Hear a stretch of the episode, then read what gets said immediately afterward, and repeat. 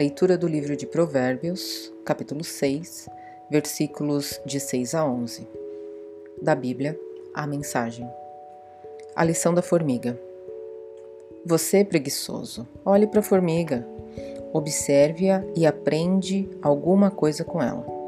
Ninguém precisa dizer o que fazer. Não tem chefe nem patrão, mas ela estoca o alimento durante o verão e durante a colheita armazena a provisão. E você, por quanto tempo vai ficar vadiando sem fazer nada? Quanto tempo ainda vai ficar na cama? Um cochilo aqui, uma soneca lá, uma folga aqui, um descanso lá, sempre encostado em algum lugar. Sabe o que você vai ter?